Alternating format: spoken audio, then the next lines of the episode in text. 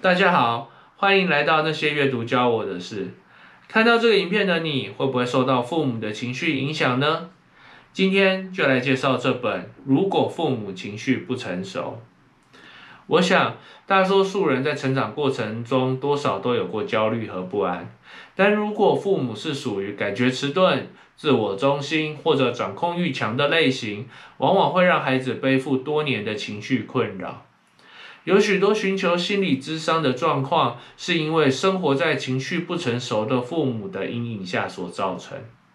情绪不成熟父母的本质都一样，缺乏同理心，以自我为主，无法与孩子建立丰富有意义的连结，冲突和嘲弄不断，彼此间缺乏亲密的情感。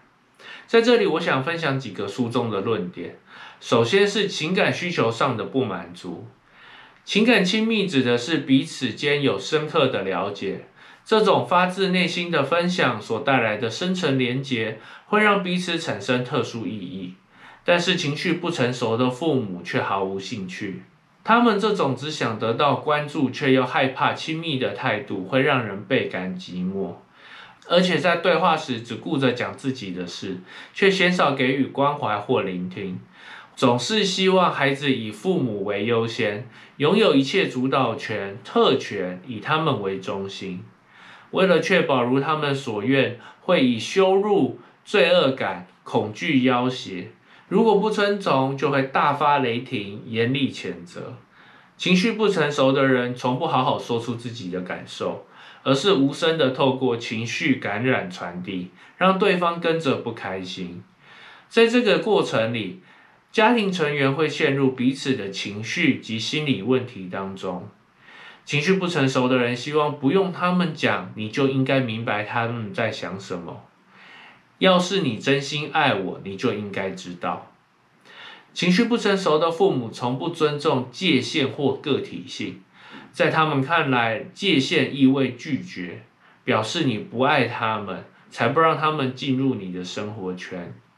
当你表达尊重自己的隐私时，他们会觉得被冒犯，深感受伤。他们不懂为什么要脱离他们，追求主体性或个体性，为何不能和他们一样，按照他们的想法去做，拥抱同样的信念与价值观？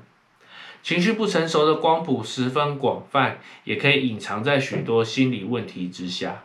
像是自恋型、戏剧型、边缘型、偏执狂等人格障碍，所以他们的共同之处有自我中心、低自尊、需要成为焦点、漠视个别差异、难以建立亲密关系。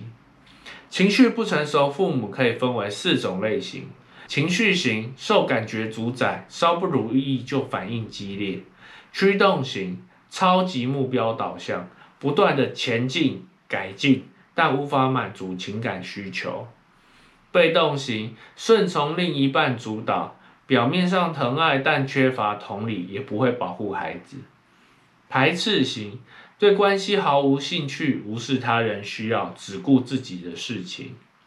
你有权拒绝被情绪不成熟的人接管，不慌不忙，拉开距离，不要在压力下仓促行事。有些方法可以有效阻止他们控制你的情绪，包括侧面阴影、保持距离、掌握场面、画下界限。若对方有暴力倾向，要先确保自身安全，请教专家，了解如何应付对方动手的场面。这本书的后半段都在分享重新发掘内在自我的方法，这个过程和内容相当精彩。有兴趣的人可以去翻一翻这本书，以满分五分来评分的话，阅读的难易度两分。书中有许多的范例，相当容易理解。执行的难易度三分，喜好程度四分。这本书让我明白，不是只有肢体虐待才伤人，父母在教养过程中的不健康情绪，会造成亲子间的紧张与不信任。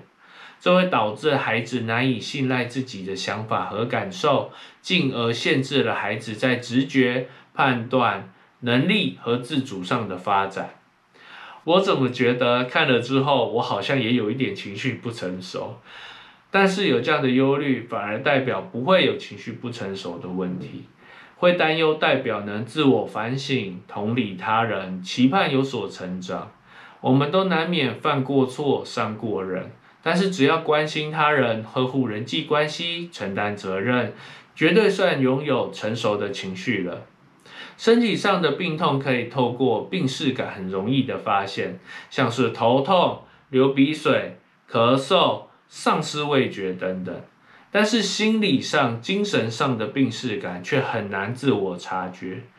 发现问题是正确解决问题的第一步，也是最重要的步骤。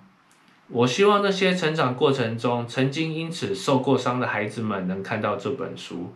或许你已经学到压抑自己、被动、顺从，但难以信任他人，请找机会翻翻这本书，重新掌握人生吧。